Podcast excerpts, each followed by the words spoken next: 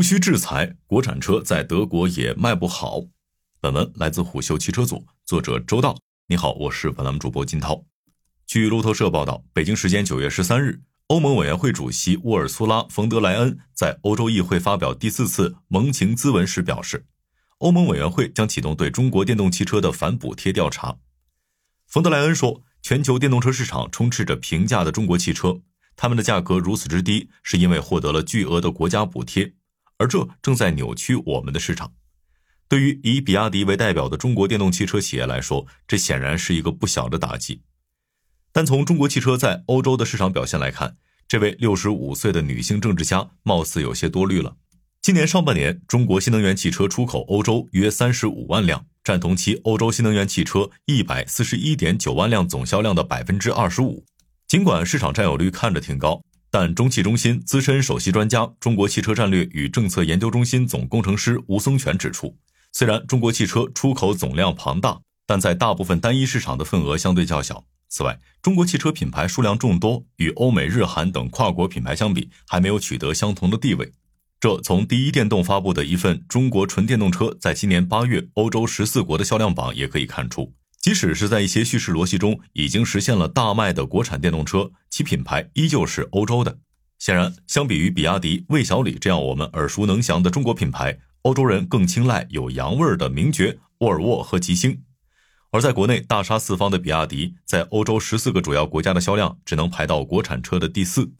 那么问题来了，为什么在中国已经对燃油车掀起替代浪潮的国产电动车，在欧洲反而卖不动了呢？当然，在海外市场销量不好的不限于中国汽车品牌。根据懂车帝销量排行榜数据，今年八月，德国汽车品牌的电动车在中国也遭遇了滑铁卢。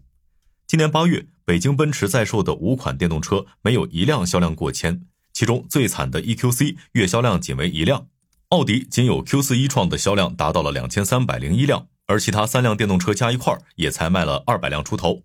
相比之下，只有祭出降价大旗的宝马和大众。在八月份迎来了大卖，宝马依靠降价超十二万元的宝马 i3，让电动车的单月销量超过了七千五百辆，而大众则通过把 ID.3 降价至十六点二八万元，让这款车的单车销量接近了八千辆。如此看来，在燃油车时代曾经披着高端和豪华外衣的德系品牌，其电动车在中国汽车市场表现也并不好。当然，品牌是导致中德两国电动车在对方市场销量表现不好的一个决定性因素。毕竟，中国汽车品牌在欧美国家很长一段时间内存在感都不高，而德系电动车因为其产品力和性价比不足，在中国汽车市场也并没有获得燃油车时代的好口碑。除了品牌因素这种老生常谈的话题，中国和欧洲，尤其是德国的交通道路环境和消费者用车场景存在巨大差别，也许已经不再适合让车企用一款车打天下了。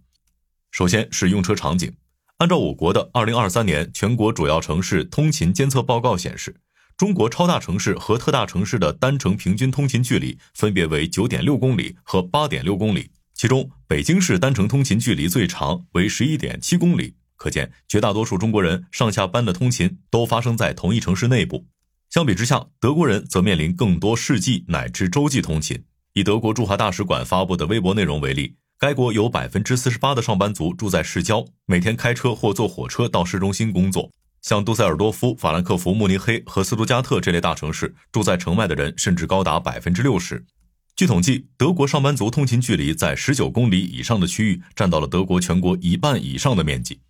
但相比之下，德国人民的平均通勤时间要比中国人民短得多。根据德国驻华大使馆透露，德国全国只有约三分之一的工作人口。单程通勤距离要超过三十分钟，而我国超大城市和特大城市的通勤时间分别为四十分钟和三十六分钟。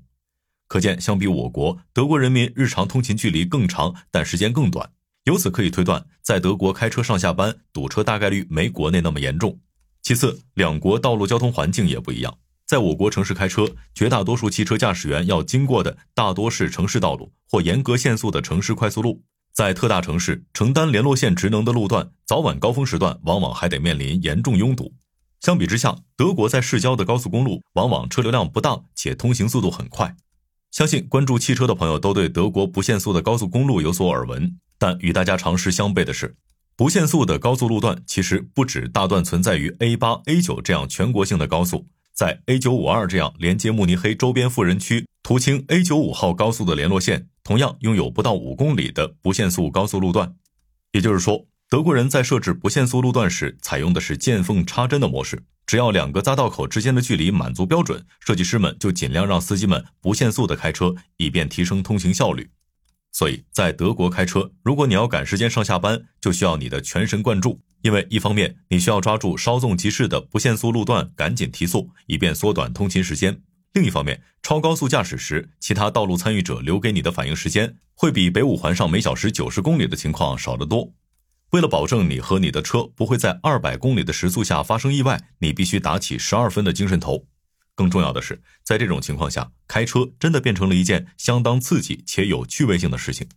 而由于速度更快，道路环境与车辆性能对一辆车动态表现的影响会被放大。此时，你更能意识到自己开的这辆车的高速性能是否卓越，转向的指向性是否精准，一百五十公里每小时以上的区间动力输出是否源源不断，车身造型是否有利于减少风噪，悬架能否在准确传递路感和滤震之间做好平衡。最重要的是，在长距离的高速行驶中，车辆的能源储备是否不让人产生焦虑。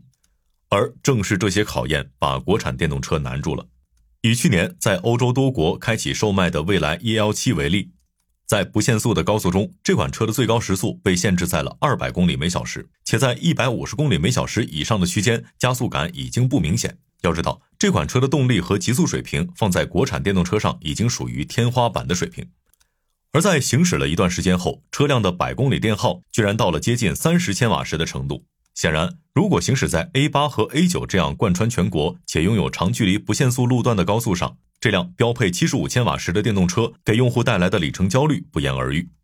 更不用说，连宝马、奔驰的 CEO 都承认，德国的充电基础设施相比中国还有非常大的差距。要知道，德国绝大多数高速公路的服务区都没有安装超充桩，因此普遍倾向于造 SUV 的中国车企在能耗这件事上完全不占优势。更不用说，基于国内最高一百三十公里每小时工况下定义的国产电动车，在底盘、动力和高速性能上，相比于德系车的劣势了。更糟糕的是，国产电动车劣势被放大的同时，优势也在异国他乡惨遭消解。当前的国产电动车，除了性价比之外，优势相比于德系电动车，主要集中在两点：第一，基本实现标配的高阶智能驾驶功能；第二，丰富的智能座舱生态。但这两点在德国老百姓常见的通勤场景里都不是那么实用。首先是车企花费巨大力气研发的智能驾驶功能，目前国内车企对于辅助驾驶功能的限速大多局限于中国道路限速的上限，即一百三十公里每小时。事实上，就算是生于美国的特斯拉，其完全自动驾驶功能的最高限速也仅为约一百三十六点七九公里每小时。显然，智能驾驶系统帮不上忙。更何况，你也不放心在这个速度下把方向盘交给智驾系统。同时，就算是当下华为、小鹏等企业占据技术先机的城区领航辅助驾驶，在德国恐怕也跑不起来。举个例子，在慕尼黑和斯图加特城区，路德维希大桥是横跨昂腾河、连接慕尼黑老城与新城的重要通道，它正在施工。据导游介绍，这座大桥的工地早在疫情开始前便已开工，至今没有完工的迹象。在这里，原本的双向四车道被划分为了两车道，桩桶和围挡到处都是，且不定期变化位置。这对于目前大多数还依赖高精地图的智能驾驶系统来说，绝对是个噩梦。与此同时，斯图加特的中央车站也是个典型的地狱场景。这个位于市中心的车站，和我们国内许多城市内的老火车站一样，也在进行地下化改造。而中央车站的工程已经持续了十年，且完工时间可能已经奔着二十一世纪第四个十年去了。在这些路段，即使特斯拉完全自动驾驶这样不依赖高精地图的智驾系统，恐怕也很难为自己找到出路。更要命的是，德国乃至欧洲市区内的狭小道路，时不时会因为各种活动而进行临时的交通管制，禁止机动车通过。而在智能座舱方面，这个功能其实很大程度上是依托于智能驾驶而存在的。一位知名媒体大 V 谈到。在每天上下班通勤的过程中，他最常做的事便是在拥堵的城市环路上开启智能驾驶后，时不时看看车机与手机。尽管这类行为违章且不值得提倡，但确实也是国内大多数智能汽车用户的通行做法。但在德国，在激情的高速公路叠加不定期施工的城市道路中，智能驾驶的用武之地实在不多。在此基础上，智能座舱对于用户的价值与利益也被直线压缩。毕竟，当常用功能只剩导航和听音频之后，那么大的车机屏幕又有什么用呢？当然，可能有人会提出，德国人是否也会像中国用户这样喜欢在车里用大屏幕 K 歌看球呢？先不说除了东亚人之外，全球其他地区的人们是否喜欢 KTV 这种艺术形式，我们也许得承认，如果能在家中或酒吧看球，没有人会喜欢车内狭小的空间。众所周知，德国有着举世闻名的啤酒和酒吧文化，而其人均居住面积也已经达到了四十八点四平方米，而且地区差别不大。相比之下，我国人均居住面积刚刚超过四十一平方米，且城市和城乡差异巨大。根据国家统计局发布的《中国人口普查年鉴（二零二零）》显示，北京、上海和广东省的人均居住面积距离平均值最大差出了近九平米。九平米远比一辆车的座舱面积大多了。说实在的，如果都像欧美人那样住大房子，谁乐意在车里看球呢？好的，以上今天的商业动听，下期见。